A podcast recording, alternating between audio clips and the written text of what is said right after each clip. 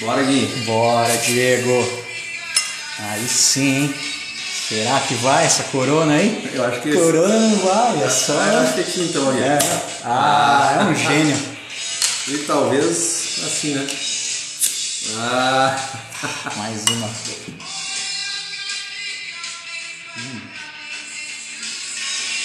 e hoje, com patrocínio de quem, Gui? Da Corona. Corona. Ela que, que nos acompanha na praia de todo dia. Ah, hoje vai bem, ainda mais com o nosso tema, né? Uhum. Felicidade, Sensacional. hein? Felicidade. Felicidade engarrafada. É, mas é isso aí, né, Diego? Começando mais um Terapeuta Também Pira. Pira na terapia. E É. hoje com uma participante exclusiva e oculta. Exclusivo oculta, nossa melhor ouvinte. Estamos, hoje estamos com uma ouvinte. Uma pessoa muito especial que talvez um dia, ou quem sabe, no próximo momento, ela estará comentando seus grandes conhecimentos galácticos com nós. É, ou às vezes até durante, né? Se Ou ela se sentir a vontade de querer palpitar, entrar. Talvez, quem sabe uma- hoje, ou quem sabe amanhã. Tá, sem pressão, sem pressão, mas estamos esperando ansiosamente. Quer uma golinha? Muito bem, Terapeuta também pira. O último episódio, o- o- foi o segundo ou terceiro aquele? Terceiro, terceiro. terceiro episódio nós piramos no final lá, que até nós nos perdemos. Mas hoje vamos retomando, retomar o assunto, começando já de, de cara, falando sobre felicidade. Nós falamos no último episódio sobre felicidade, mas sobre a ótica do sistema reptiliano, límbico, neocórtex. E hoje vamos falar de mais sistemicamente, mais polaridades e entender sobre, sobre uma outra perspectiva. E o tema hoje que a gente traz é de reclamações e, e frases que a gente ouve no nosso consultório de pacientes que seguidamente nos relatam que conseguiram tudo na vida, mas não estão felizes. Tu escuta muito isso, Gui? Escuto bastante, Diego, e, e muitas das vezes isso é percebido por meio de dores, né? Então a pessoa fala, poxa, lutei uma vida toda para conquistar o que eu conquistei, né? E né, muito, muito comum também a, a tão sonhada aposentadoria, o vir morar na praia para curtir, né, com a esposa, enfim, ou mesmo sozinho, com família, e naquele momento ser impedido por uma dor. E, e aí a pessoa se vê numa situação em que ela tem tudo, que ela conquistou, atingiu o que ela gostaria, mas se vê infeliz por, por se ver impossibilitada de realizar aquilo que de fato esperou uma vida inteira. E quem é que consegue ser feliz com dor, né? Exatamente, e como a gente já conversou, vem conversando desde o primeiro, né, o que seria a dor, o que, que essa dor vem trazer de informação. É, então, cabe, é, é sempre um dilema, né? Você vai esperar para viver a tua felicidade até quando? É, o Guilherme já começa profundo, né? o Guilherme já, já leva, como diz um, um- o velho sábio, né? É, águas rasas, peixe pequeno. Águas profundas, peixes grandes. Já vamos pro profundo, né? Grandes dores. Ah, pela visão da neurolinguística, né? ah, toda dor, toda dor é uma mensagem, né? Toda dor ela tem uma intenção positiva, né? E aí a gente alinha isso com, com a visão das constelações e a dor ela é um pedido de algo que precisa ser visto, ser olhado, né? Individualmente ou nesse sistema, Diego? É que a gente não consegue separar indivíduo e sistema, porque a gente é parte de um todo, né?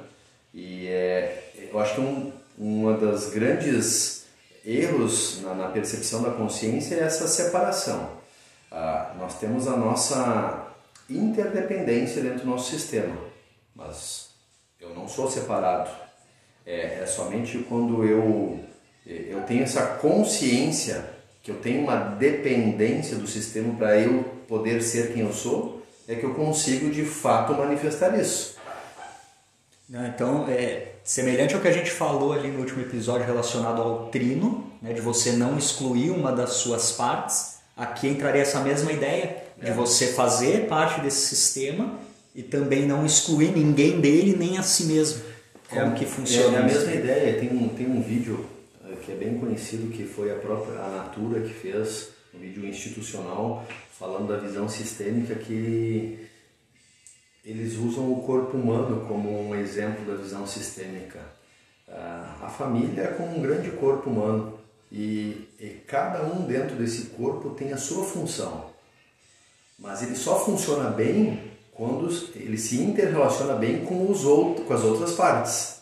Porque sozinho naquele corpo ele não é nada. Cara, isso a gente pode ampliar então para tudo. É aquilo que a gente fala do, do microsistema para o ma, pro macrosistema. né? Os planetas são assim, a gente poderia viajar nisso. É a mesma ideia. É o, é o micro e macro. O micro no macro, o macro no micro. Que é a mesma ideia dos fractais e tudo mais. Então essa, essa manifestação da dor geralmente é um sintoma de um sistema. E, e, e vamos lá, quando a gente fala em sistema, se é o meu sistema pessoal, e o que é o meu sistema pessoal? Mente, corpo e campo. Se é o meu sistema familiar, a ancestralidade da minha família, se é o meu sistema universal, o mundo que eu pertenço, tudo isso está gerando informação na minha consciência para com que eu consiga me relacionar com as dinâmicas que eu preciso para evoluir. Tá, mas vamos só pro pessoal que tá ouvindo a gente aí também e para eu entender, porque já, Já vou olhar essa, já tomei. tá- essa corona tá, eu acho que é 10% de álcool, né? É, ela tá indo que é uma beleza, até para acompanhar aqui o raciocínio. Mas quando você fala dessas energias, né? é, você colocou, você usou, normalmente a gente fala corpo, mente e espírito. Você usou um outro termo, Campo. né? Você usou o campo. É, como que a gente poderia pensar nessa energia? Entra na quântica? É, que é relação tipo de lua com maré? Como- eu sei que eu já estou te. Mas, mas justamente para a gente tentar entender o pessoal captar isso. Né? É algo. É religioso? Não é religioso? O que, que, que, que, que ronda isso aí? Como que funciona isso? Essa é a visão ah, mente, corpo e campo é a visão da, da programação neurolinguística sistêmica, ah, que é a base de muitas terapias. Primeiro se achava que todo problema, toda dor vinha do corpo. Com o passar do tempo, começaram, começaram a atribuir que a dor vinha da mente, porque ela é responsável pelos sistemas de fazer toda essa comunicação. E com a evolução disso no processo terapêutico, se viu que essa interrelação entre corpo e mente forma esse campo. É como se fosse um campo magnético, ele é invisível, mas é onde está a consciência desse sistema operacionalizando. Se- Seria, porque você trouxe uma questão né, um pouco mais histórica de como isso evoluiu, e, e eu penso até, talvez indo mais para trás, quando antes se colocavam as dores e os processos de doença ah, na conta dos deuses, né? Perfeito? Então, Exatamente. de certa forma, essa visão sistêmica seria uma união entre esse, essa energia sutil, que seriam os deuses, seriam o, né, o, o extra, né, o que está fora da gente, mais essa, essa questão interna, essa energia mais masculina, é isso? É que muito, muito dessa percepção era a- a ausência da compreensão dessas leis naturais. Então era feita uma atribuição a esses acontecimentos, aos quais eu acredito, respeito, honro, como aconteceu ontem com a, a lua vermelha, em que nós comentamos e Sim. fomos assistir, e o efeito magnético que ela despertou sobre muitos de nós. Mas o fato de eu não compreender a mecânica de alguns eventos fazia com que a gente atribuísse significados como se a gente fosse vítima de um todo. Ou porque Deus não quis isso, ou porque, enfim, e Ou até como um meio de punição, né? Você tá com isso porque você fez aquilo de errado. Muitas vezes usado até por, enfim, em situações de quem tem um poder, talvez, né? De te colocar naquela situação e falar, não, você não, não, não, não fale o contrário porque é isso aí que você merece. É, a gente- Também, né? É outra... Não, mas é, é, é- é outra linha, mas é a mesma coisa, porque a gente cai lá nos sete pecados capitais. Mas quer entrar nisso agora ou você quer destrinchar mais? Vamos pirando? Vamos pirando, vamos pirando, até porque terapeuta também pira, né? É... Tá dando para acompanhar ou ouvinte é, em loco? é, é, é, uma ouvinte oculta, mas ela não é excluída, ela é pertencente. É pertencente, e nós não excluímos pertencente. Ah, então, vamos, vamos começar, vamos falar de dor. Quando é que começa a dor? Começa numa somatização. Sim. E toda somatização, toda não, mas assim, a grande maioria vem de um, é um peso de um lado e uma falta do outro. É um desequilíbrio. Seria também uma exclusão? Seria também uma exclusão. Toda dor ela vem de uma exclusão. Quando a gente fala é, de consciência sistêmica, e aí é, vai rápido essas coroninhas, né? Consciência sistêmica, no fundo, a gente está falando de informação. É, a gente lida com informação o tempo inteiro, só que a gente não processa isso racionalmente, todas essas informações. Mas aí, se nós voltar lá no sistema trino, nosso sistema límbico, através das emoções, sensações, percepções, elas estão processando tudo isso. Processando e colocando ali no inconsciente, de certa forma. Colocando no inconsciente, por quê? Porque muito do que aquilo, daquilo que eu sinto não é permitido expressar. E quando começou esse movimento de não expressar aquilo que eu sinto que eu penso? Pelas podas sociais pelas podas religiosas. religiosas. Quando se começou a fazer uso do poder dos deuses para, não vou dizer manipular, né, mas já disse, mas para conduzir as massas. Então, de uma maneira, e eu sou católico, cristão e entre outras coisas que eu também sou, meu pai foi padre, então eu tenho alguma propriedade para falar sobre isso. Mas começou, começou um movimento lá na mais ou menos 300 depois de Cristo, em que uh, a igreja, ao, ao começar o confessionário e ao deter algumas informações que pesavam a consciência das pessoas, dos homens principalmente, uh, começaram a se apoderar dessas informações em troca de cobrar. Tinha um preço pela absolução, que chama, né? absolvição? É, que aí tu tem que, tinha que rezar um terço, tinha toda uma penitência lá que tinha tá. que ser. Isso eu estudei na catequese, mas faz muitos anos. Mas quando a igreja tinha conseguiu ter toda um, um, uma estrutura de, de informações, ela é que mais detinha esse poder, ela é, ela foi por muito tempo conselheiro dos, da maioria dos reis. Sim. Então um, um rei forte, ele precisava ser bárbaro ele precisava ser frio. E aí começou-se um movimento muito especificamente vindo pela, pela Igreja Católica em se castrar a ida do, do menino até a mãe. E a mãe, na visão sistêmica, representa o mundo emocional, o afeto, o acolhimento, o desenvolvimento. Mas você acha que isso foi a partir da Igreja Católica porque eu, eu penso que isso vem também de antes, até de outras religiões, e uma questão que a gente fala que tudo está a serviço também é uma questão de sobrevivência, de disputa territorial. Então você precisava, de certa forma, ser frio para você conseguir sobreviver naquele meio hostil. Não sei. Vamos partir do, da premissa que tudo que acontece está certo. Sim. Nesse universo quântico de múltiplas possibilidades. Então, tudo que aconteceu foi permitido, estava certo para aquele momento. Mas isso não quer dizer que isso é funcional e saudável.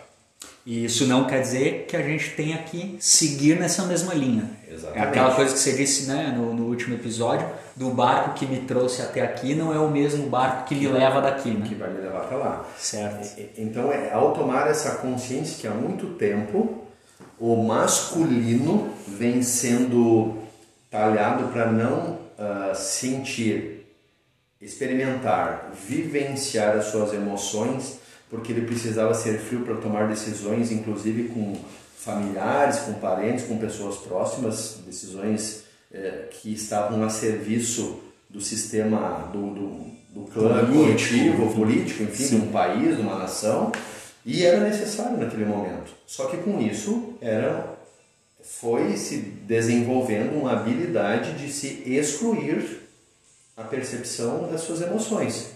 Mas você acha, por exemplo, o que eu vejo, né, e o que eu venho aprendendo contigo, inclusive com a Carol que está aqui como ouvinte, já, já dedurei, já dedurei. Mas não falando qual. É. Carol tem. Não é? Por aí tem um monte. Galáctica tem pouco. É, só que você tá tão pertencente ao campo que tá te chamando que. Mas enfim. Eu até perdi o que eu ia falar. É... Perdi mesmo. Entendeu? Que coisa. Vou até tomar um gole. Bem. Segue aí, Gil. Então, voltando, eu, eu, eu, eu vou, vou te puxar. Voltando. Me puxa com isso.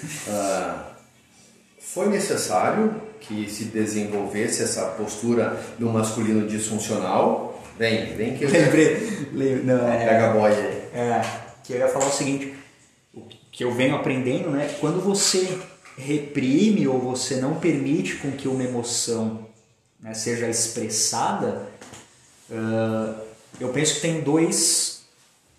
Eu acho que existem duas coisas aí. Uma primeira é disso de fato somatizar, e uma segunda é de você acabar exacerbando outras emoções que você pode expressar. Então, talvez uma, um sentimento de tristeza ah, ou de, afe, de, de afeto eh, que você está segurando, talvez isso te torne mais agressivo, te, te, te eleve a ira e naquele momento favorecendo para que o cara tivesse mesmo aquela ganha, aquela vontade de, de ganhar guerra e de lutar e de pisar em cima do outro. Você acha que, que tem isso? Olha só, tu já trouxe uma coisa que é fantástica, a ira, né?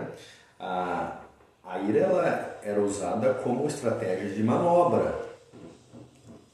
Tanto que os reis, com seus discursos inflamados, ah, promoviam um, um- o levantamento de toda uma, uma defesa de valores. Então, se promovia a ira para despertar a, a raiva para que eles lutassem. Mas eles eram proibidos de levantar a ira para questionar o próprio governo. Cara conseguia direcionar aquilo em prol do, né, do, do que se pedia a coroa ali. Exatamente. Então, eles sabiam disso. Só que isso no decorrer, e aqui não estamos aqui fazendo defesa de A ou B, ou certo ou errado, muito pelo contrário, estamos aqui só pirando nesses assuntos, mas isso foi usado muito tempo em que o homem ao, ao caçar, ao lutar, ele tinha que ele se distanciava do sentir, não já não era para criar um vínculo com, com o feminino, com a Vínculo família, familiar, né? familiar, um vínculo de paternagem para estabelecer um vínculo mais profundo, para que ele não sentisse isso e não se rebelasse contra isso. E geralmente, se a gente for ver ah, os salvadores, são pessoas que fizeram a jornada do herói, né? Aqueles que se, no meio do caminho se encontraram com a sua dor, se permitiram sentir as suas emoções e viram e enxergaram que tinham que mudar. Os que saíram da caixa, os ovelha negra. Ovelhas negras. É, isso aí. Os, os ditos malucos, né? É, você vê que ficou um... É, deu um, deu um. Vamos, vamos aproveitar que a gente deu essa pausa, vamos botar uma playlist aí. Vamos. Deixar seguir que depois eu... O que, que vamos escutar agora, Gui? Tinha falado que antes Doors, cara. O quê?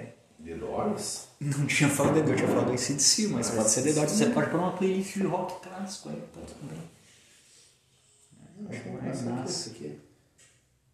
Pra dar um, um novo grau na. É, e nós demos um, uma pausa aí porque foi impactante esse primeiro, esse primeiro pedaço, mesmo porque a corona tá acabando, né? A gente precisa, precisa abastecer. Tá provocando a minha ira. provocando aí, né? É, então, vamos, vamos voltar lá na, na- falando na ira, né?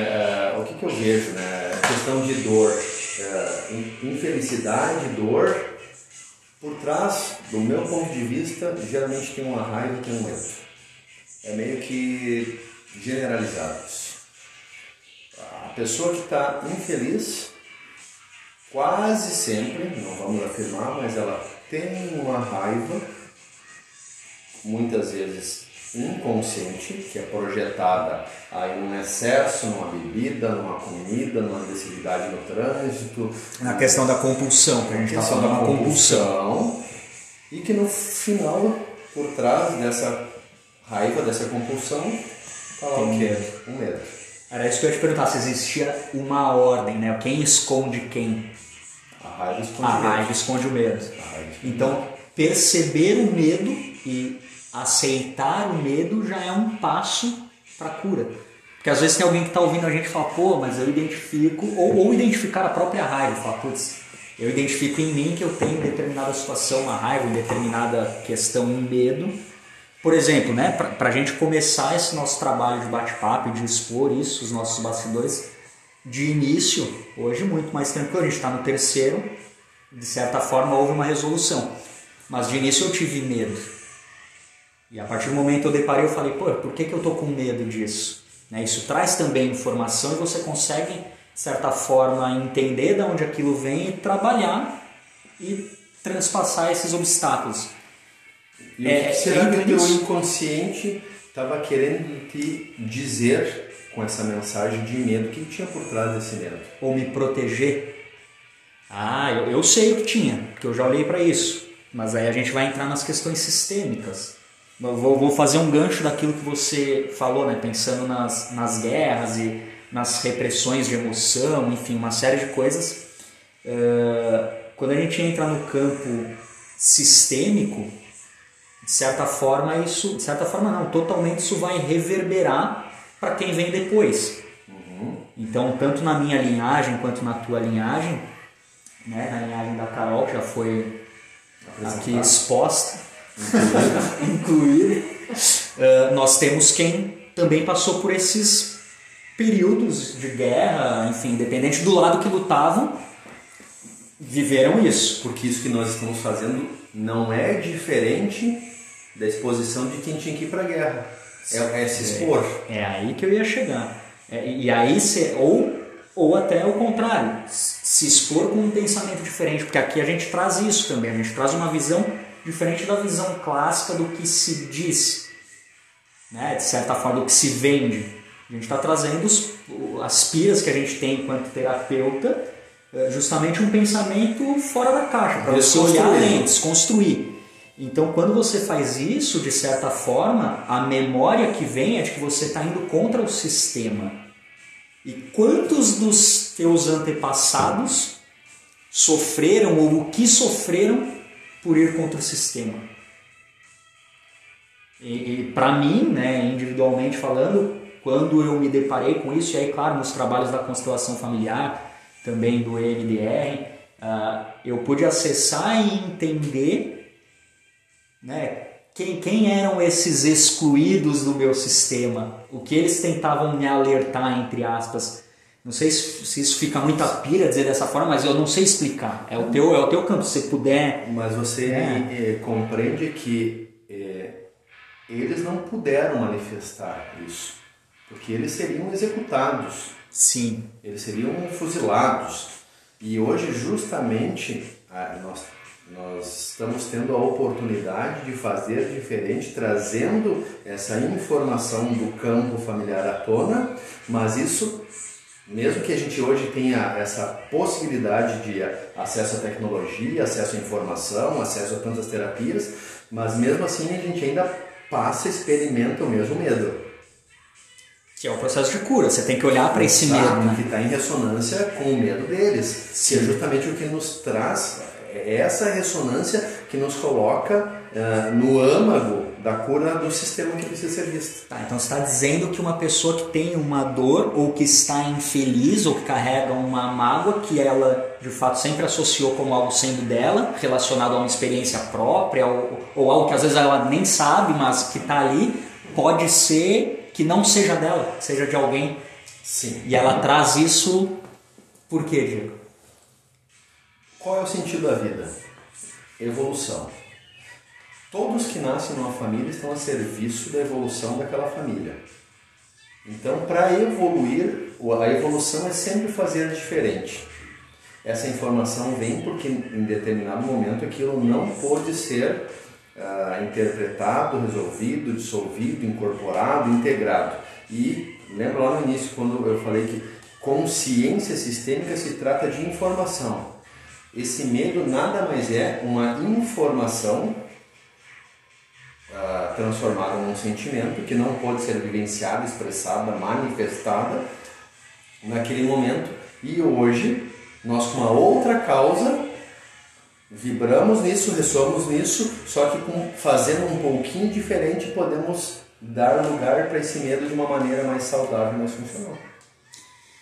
É interessante você falar fazer um pouco diferente. Eu, eu, eu penso que muitas vezes isso, ó, quando eu trago aqui, né, estou é, falando de mim, de, da cobrança do fazer muito diferente, do arrancar né, essa caixa e mudar completamente o, a diretriz do sistema e isso também é não, exclusão, não precisa, né? também é exclusão, né? porque eu estou excluindo todo esse sistema. Então a questão é, explica mais isso do, do, do, fazer um pouco diferente, não sei se tem algum exemplo para dar. Vou, vou, usar um exemplo ontem. Acho que fica legal. Eu fiz um atendimento em que uh, a pessoa estava com dificuldade financeira e a família dele uh, a família do pai dele é uma família que é, eles tiveram muita grana. Então, então todos os tios estão vivos e tal. E o que, que acontece? Hoje ele tem uma grande dificuldade em prosperar. E é um cara muito competente. E aí quando a gente fez o trabalho sistêmico de colocar as pessoas, montar o sistema familiar dele, ele viu, é, e, e dos, dos cinco tios, três são milionários, dois são, são fracos financeiramente e o pai dele quebrou de uma maneira exponencial, assim que não se não tem mais jeito. E hoje ele não consegue fazer dinheiro. Uh, ele estava querendo fazer tão diferente do sistema dele que ele não tinha permissão nem de, de fazer nada. É, aí voltamos lá para a interdependência, antes que tu me. Só para não perder o fio. Essa é interdependência. Nós somos um órgão dentro de um corpo. A gente tem a nossa interdependência, ou seja, a nossa independência dentro daquele sistema. Mas eu dependo do outro. Ou seja, os recursos que, que possibilitaram ser quem eu sou vieram dos meus pais, dos meus tios, dos meus avós. Então eu preciso integrar o que é bom e deixar a parte doentia disfuncional com eles. Mas eu não posso deixar tudo para trás, porque se eu deixar isso para trás, se eu, se eu excluir essa consciência, se eu romper essa ligação, se eu romper isso, eu rompo o meu senso de identidade. E aí eu não tenho força para atuar na vida. E aí isso entraria como um auto-boicote? Como que funciona isso? Ou, ou, ou só para só ilustrar melhor, né? Porque tem muita gente que inclusive se identificou, acredito eu, com, com, com essa história que você está passando. Uh, o, quando a gente coloca na né, questão do campo, dessas energias sutis, você criaria uma falha nesse campo e isso não te permitiria acessar? Tem, enfim, não sei se eu estou querendo saber algo que também, né? Não, não, vamos lá. É que assim, primeiro que a gente fala muito em, em boicote, auto-boicote. Não existe auto-boicote.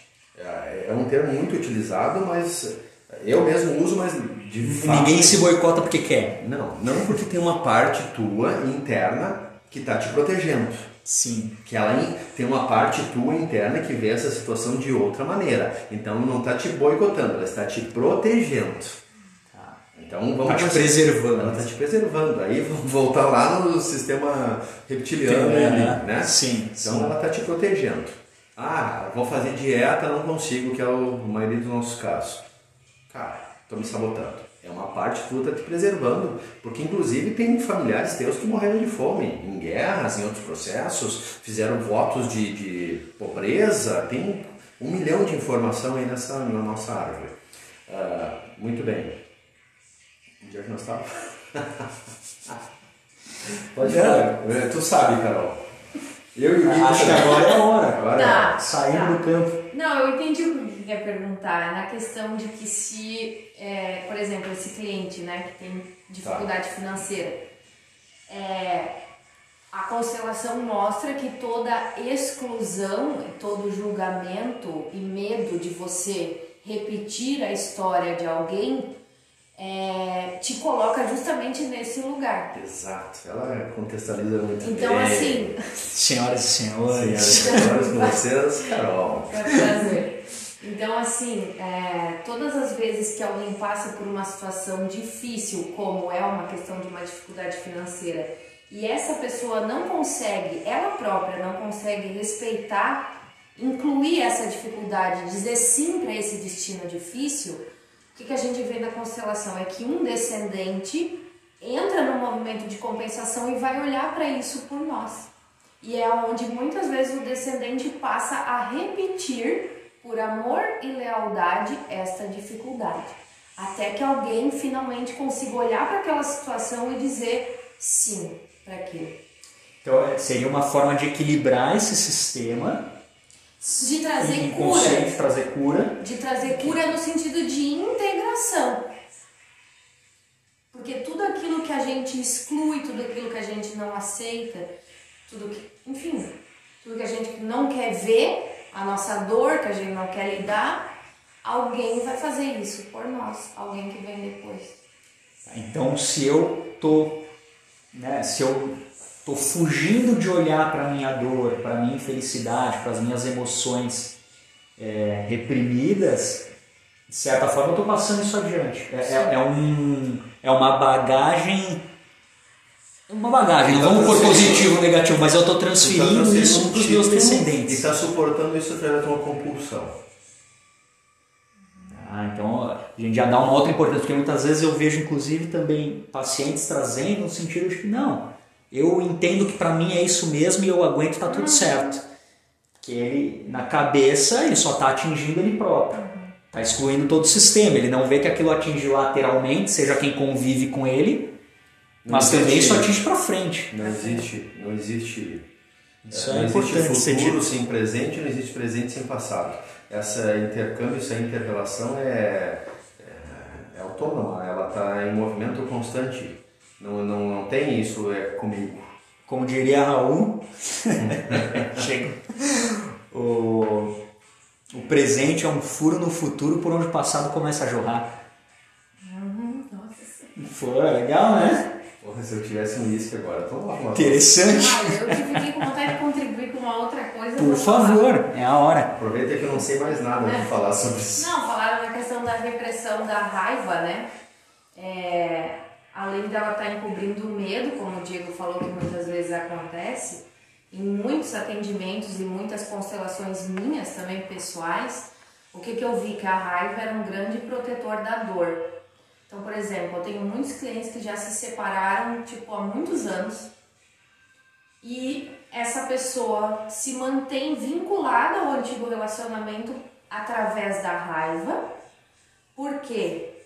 Porque a raiva protege ela de entrar, por exemplo, no luto da separação de enxergar o luto, de vivenciar o luto. É, exatamente. E, e, aí normalmente a pessoa traz aquela, até aquele tom, né, de fato mais forte. Não, eu não tenho mais nada, Sim. não sinto mais nada. E, é, é, só que não. É. é. Tá. Então assim, a raiva é, de muitas formas, como o Diego colocou, né, vocês estão colocando que foi reprimida, é, e foi levantada a questão dos homens, né, mas nós mulheres também temos uma questão que o, o, com o tempo, com a sobrevivência que foi necessária, que se fez necessária, por exemplo, os homens iam para a guerra, as mulheres tinham que ser fortes, elas tinham que dar conta de cuidar dos filhos, de cuidar da sobrevivência, né? Então a reflexão que eu deixo aqui de contribuição é do quanto ainda estamos no modo sobrevivência sem precisar a gente não está mais em situação de guerra, por exemplo. A gente não vive mais num, num mundo de, de escassez como já vivemos um Sim, dia. Sim, exatamente. Mas se comporta como? Se comporta é, como. Exato, exato, exato. As compulsões, seja eu querendo estocar cada é, vez mais. Sim. É. Então, e aí eu vou voltar lá para o início, né? Como ser feliz? Eu tenho tudo e eu não sou feliz. Se eu fico negando, se eu fico excluindo, medo, raiva, como é que eu vou sentir plenitude? Como é que eu vou sentir prazer? Prazer é modo do viver, não de sobrevivência. Sim, você precisa entrar no campo da emoção para sentir.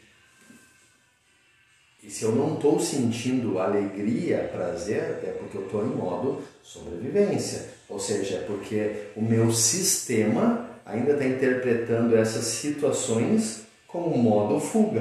Uhum. Não é isso? Sim, sensacional. E já que a gente está trazendo né, esse olhar sistêmico, é importante deixar claro que às vezes o ouvinte pode estar se perguntando, pô, mas por onde que eu começo então? Porque eu tenho uma dificuldade de sentir. O que, que eu posso fazer para me auxiliar nisso? Que que você... Então já vimos aqui que a constelação familiar é um excelente caminho para isso. Uh, vocês pensam em diferentes caminhos, em, em, em, diversos meios de entrada para esse sentir? Eu, como atuo com a osteopatia, eu penso que o toque do corpo né? E aí seja pela osteopatia, seja por uma massagem, enfim. Mas pelo o toque tantra. pelo tantra, né? Que o Diego trouxe até a, na, na, a informação no último episódio que, que, que, fez, né? Que participou dessa experiência. E são caminhos pro de sentir. entrar, caminhos para o sentir. E, e aí existe vocês acham que tem um que é mais indicado como um primeiro? O que, que, que você dá de dica aí pro pessoal que está ouvindo a gente? Pode falar primeiro. Não, a primeira coisa para mim é a pessoa ser sincera com ela mesma. Então, assim, ser sincera ao ponto de olhar para a própria vida e reconhecer, ok, tenho tudo isso e não estou feliz. A primeira coisa. Né? Que já é um passo. É, já é, um passo é. Chegar aí já é meu então, amigo. Normalmente fica externando, né? O é. assim porque o Brasil tá uma merda. Bolsonaro, Lula. Lula é, qualquer coisa, né? O corona. Exatamente. Então, assim, né? Então, reconhecer. E aí eu acho que talvez uma, um outro passo que esse pode ser feito de forma individual é começar então se permitir. Então, por exemplo, aconteceu uma situação desagradável no dia e você percebe que por trás da irritação que tu tá sentindo, você na verdade, por exemplo, tá triste com o que aconteceu. Então, você começar a se permitir sentir um pouco desta tristeza que é a situação, ao invés de tu ficar na reatividade. Só né, para complementar, sei, me vem na cabeça que a tristeza seria uma emoção muito mais é, para dentro. Sim. Né, e a raiva uma emoção para fora. Então eu percebo que a dificuldade está muitas vezes em silenciar, porque aí eu, eu chego em casa aconteceu a situação, eu não tenho um momento meu. Se eu, se eu não moro sozinho, mais difícil, né? Se eu tenho filho, esposa, já chego sempre tem coisa, coisa a, a externar.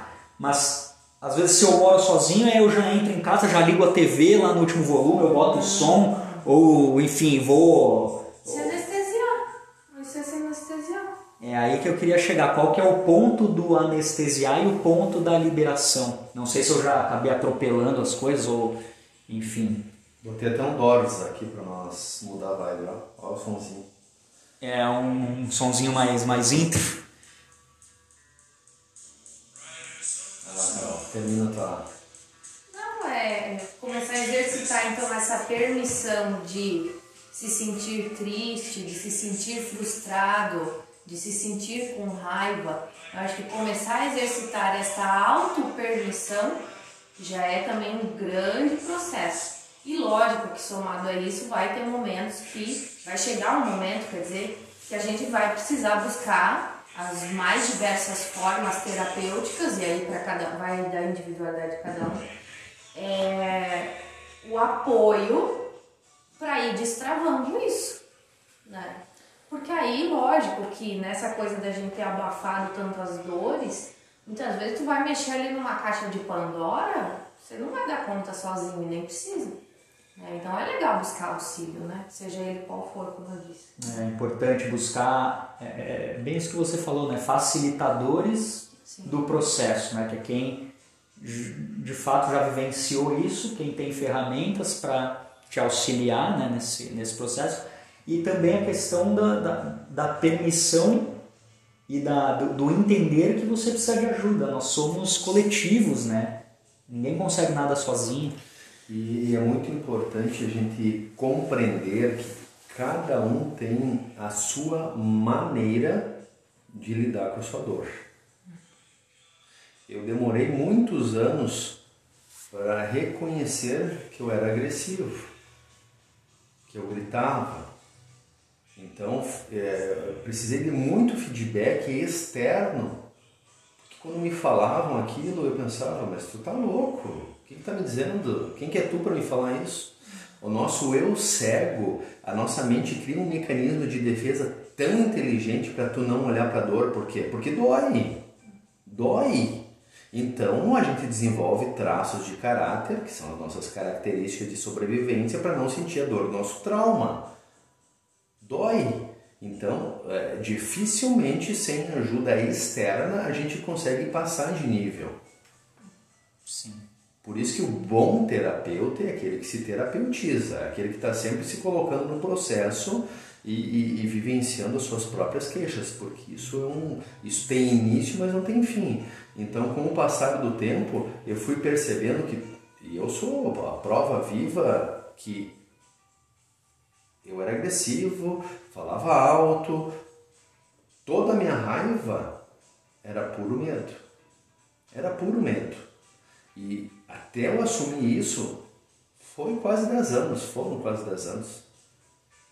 Então, enquanto isso, como é que eu sobrevivia? Compulsão, reagência, sobrevivência. Ou seja, levando o corpo para um nível de estresse, de distração, de ocupação, para não olhar para isso. Uma vida de desequilíbrio, né? trazendo desequilíbrio para o teu corpo também. E que aí entra a questão da somatização, né? Não tem como. Não tem como. Uh, não desenvolver uma doença ou uma dor, enfim, seja ela de âmbito emocional ou físico, né? Porque... Por isso que hoje, com essa consciência, com essas informações, a gente brigar com uma doença ou, ou negar uma doença é quase que um ato burro. Porque é, hoje a neurociência, as terapias, enfim, a maioria das, das linhas terapêuticas comprovam que a doença está a serviço da cura. A doença ela é, é um alarme que está tocando, mas ela não é o problema. O problema está em outro quarto, está pegando fogo num lugar e o alarme está tocando em outro. E aí você vai e coloca um medicamento que é um desliga desse alarme. Que também depende, funciona. né? Tudo tem que ser usado de forma moderada, mas o que a gente vê é o uso compulsivo Exato. do medicamento. Né? Que num primeiro momento, então imagina, vamos, vamos, vamos uma metáfora. A casa está pegando fogo, tu está dormindo. Só que tu está num sono tão profundo que tu tomou 10 gotas de Rivotril. E o alarme toca. Tu só se vira na cama, no teu criado mudo, aperta e tu quer desligar o alarme. Tu não quer saber se está pegando fogo. Tu quer desligar o alarme que aquilo está atrapalhando teu sono. Nem que aquilo te mate depois. Então, no início do processo é isso. Depois tu começa a levantar. Depois tu começa a sentir o cheiro da fumaça. Daí tu começa a querer apagar o incêndio, depois tu começa a querer apagar o incêndio dos outros. Mas isso quando você começa a olhar o processo, porque o que a gente vê muitas vezes é quem começou a acordar, né, vai despertar, sentir o cheiro da fumaça, ao invés de 10 gotas, taca 20. E dorme mais. E dorme mais. É verdade, isso é verdade. Tem isso também, e muitas vezes incentivado, né, a se manter essa... Ser, ser, e aí, claro, as intenções eu sempre acredito que são as melhores dentro daquilo que a gente conhece, dentro daquilo que a gente pode fazer pelo outro. É... Mas uma das coisas que eu busco passar dentro da, da, da minha consulta, e normalmente atendo pacientes que já vêm de, de diversos atendimentos, porque a osteopatia ela entra num campo de, uma, de um tratamento alternativo, então normalmente essa pessoa já rodou né, inúmeros tratamentos de desconvencionais, mais medicamentosos, e, e é como se fosse uma última alternativa. Ela fala, bom, né, muitas vezes acontece isso, já tentei de tudo, ouvi falar aí de você, disseram que você tá legal, vim aqui ver, tirar essa, essa prova real. E uma das coisas que eu busco passar é justamente até quando né, a pessoa, até quando você vai se tornar uh, vai, vai ser um boneco do sistema de saúde. E aí eu me incluo nisso, tá? Tudo que eu passo de informação é informação, deve ser absorvido e reprogramado dentro do teu HD e ver se aquilo faz sentido para você. E aí entra o sentir. Se permita viver aquilo, vivenciar, sentir isso, porque você vai começar a despertar o teu corpo. Opa, aqui faz sentido para mim. Ou não, nesse momento aqui não faz. Tudo questão de momento, de dose. Né? Enfim, essa é outra é, é outra pira, um buraco mais embaixo. É que aí, aí tu, tu me leva para outra lei sistêmica que é a lei do equilíbrio. Muitas vezes no meu passado me falavam que eu tinha que fazer isso, fazer aquilo e eu não tomava aquela informação. Então, a informação que está disponível para mim também está disponível para você e para todo mundo. Só que existe um, precisa de um, ter um acesso de consciência para aquilo. E o que move isso é o querer, é o desejo, é a, é a premissa, é o Sim. desejo. Quando, quando a posição que você está atualmente te incomoda a ponto de você querer se mover. Dor e sofrimento, né? É as duas forças. Uh, então é, é um exemplo que um, um amigo médico que é tem consultório, cobra mil reais uma sessão no consultório, mas ele também faz um projeto social em plano, uh, em posto de saúde. Ele já falou, Diego, eu canso de passar as mesmas informações para o cliente que eu cobro mil a consulta e para o cliente que vai no posto de saúde. Qual que dá mais resultado?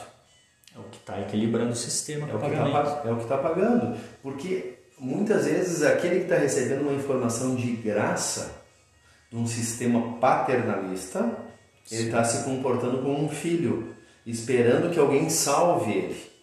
Então isso não tem força também no, no sistema dele como, como processo de cura. Então, só para. Seria o medicamento dentro desse paternal? Ele, ele espera do medicamento a resolução para aquilo. O medicamento está a serviço dessa paternagem disfuncional que o sistema construiu. Por vamos dizer, mais disfuncional que seja no, no avanço da, da, evolução da consciência, ele, ele tem a sua função positiva dentro do, do, do sistema.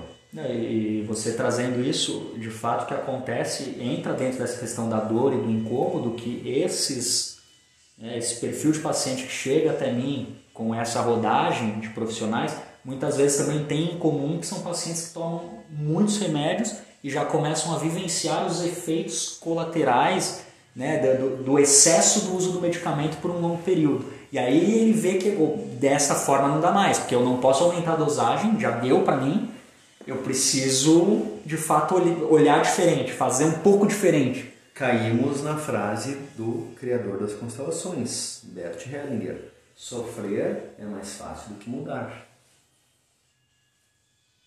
Quando eu te conheci, que eu vim buscar osteopatia. Era mais fácil vir fazer osteopatia toda semana ou ir para musculação três vezes por semana. Ah, é, não é à toa que você estava batendo cartão. então, sofrer é mais fácil.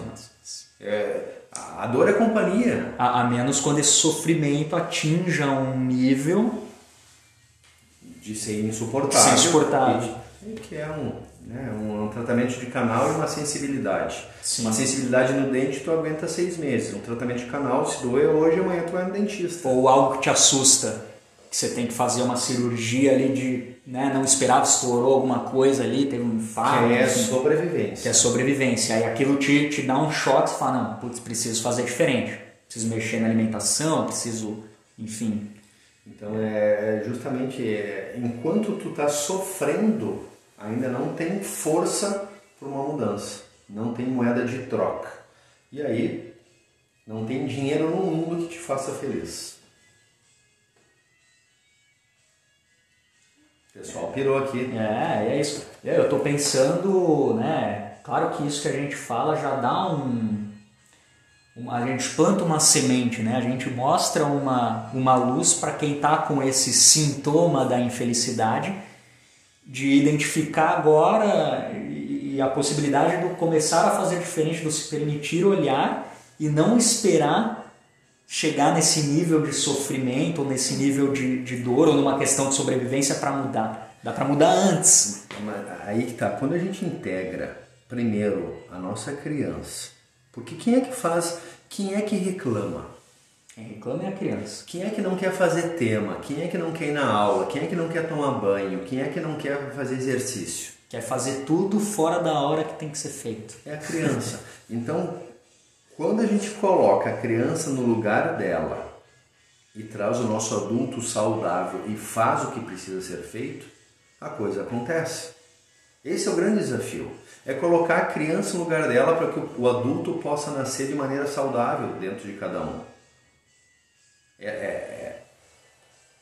A criança está sempre em falta, porque a criança não sabe uh, de onde é que vem o dinheiro para uma criança. Ah, vem da maquininha ali, você põe ali e sai. A sai maquininha se chama pai mãe, né? Então a criança ela aprende a receber. Sim. Agora o adulto, o adulto tem que fazer dinheiro. E, e vamos, vamos lá. Todo e qualquer resultado na nossa vida, seja emagrecimento, seja uh, financeiro, emocional, casamento, qualquer coisa, ele vem de a gente fazer algo. E esse fazer algo é o nosso adulto que tem que fazer. Então, sempre que a gente vamos entrar lá no se sabotar, sempre que a gente se sabota, quem é que está nos sabotando? É a nossa criança que entrou com mimimi, que está esperando que alguém faça pela gente. Então, trazer a consciência do adulto funcional, o adulto faz o que precisa ser feito e lida com as consequências das suas escolhas. A criança não lida com consequência. E não necessariamente é uma criança ferida, ou normalmente nesses casos é uma criança ferida que vem à tona. Criança ferida é sempre uma criança que está faltando, que precisa tomar mais. Então normalmente ela que vem à tona, porque se ela está curada ela não precisa vir, seria mais ou menos se isso. Se ela está curada ela está de mão dada com o adulto dela. E aí o adulto libera ela nos momentos que, diversão, que de, de diversão, brincar, uma festa, vulnerabilidade, prazer, sentir, que é a função da criança. Nosso sistema límbico. Nossa criança é o nosso sistema límbico e o nosso adulto é o neocórtex. Então, vamos lá que você me, trouxe uma, uma diretriz aqui. Então, seria necessário para o sentir um caminho provável é olhar para trás, olhar para essa criança, para essa dentro. infância. Olhar para dentro. É, é, é, colocar a criança no lugar dela. Mas quando você olha para dentro, você acha essa criança.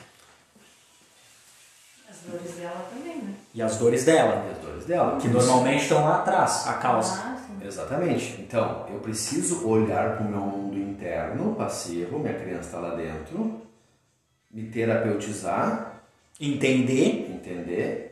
Depois, entender não necessariamente, mas identificar, né? Isso, identificar, vamos, vamos, vamos, vamos Sim, compreender, porque o entender, cada um entende a sua maneira e, né, às vezes, enfim, mas eu preciso sair, porque aqui, aqui fora, todo e qualquer resultado é feito de ação, de comportamento, e quem age aqui fora é o adulto.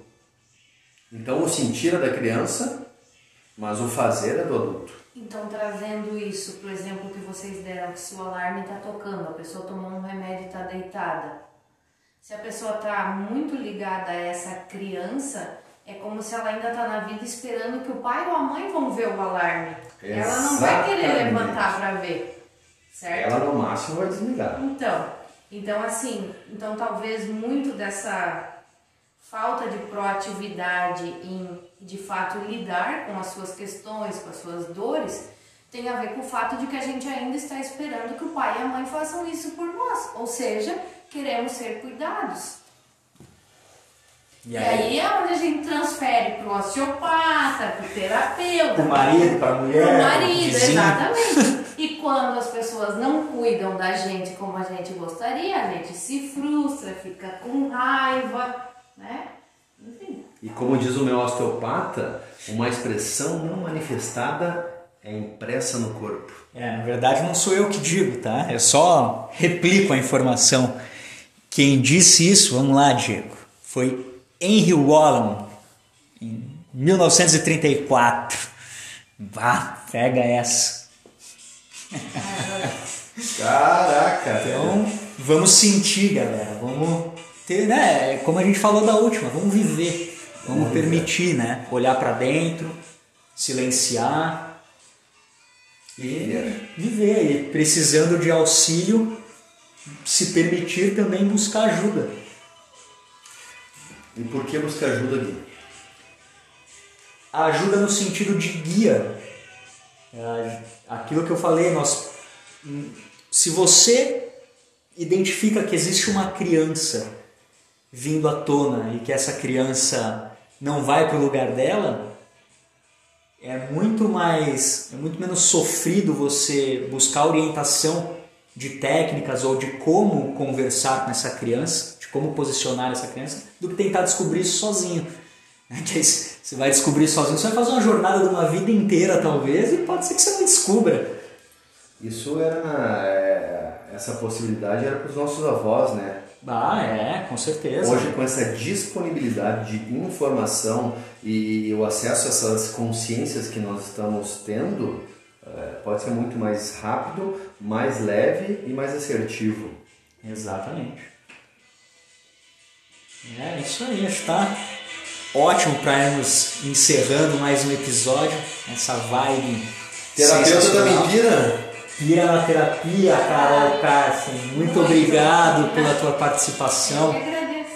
Muito obrigado a todos que nos acompanharam até esse momento de piração. E lembrando que se tiver dúvidas, sugestões, entre em contato com a gente aí, vamos, Vamos trocando essa ideia. Isso, vocês fazem parte dessa piração. Espero que vocês não tenham se esquecido da cerveja de vocês nesse episódio. Então, se esqueceu, prepara para o próximo, que a pira é sempre profunda. Vamos continuar pirando. Valeu, galera! Falou, abraço!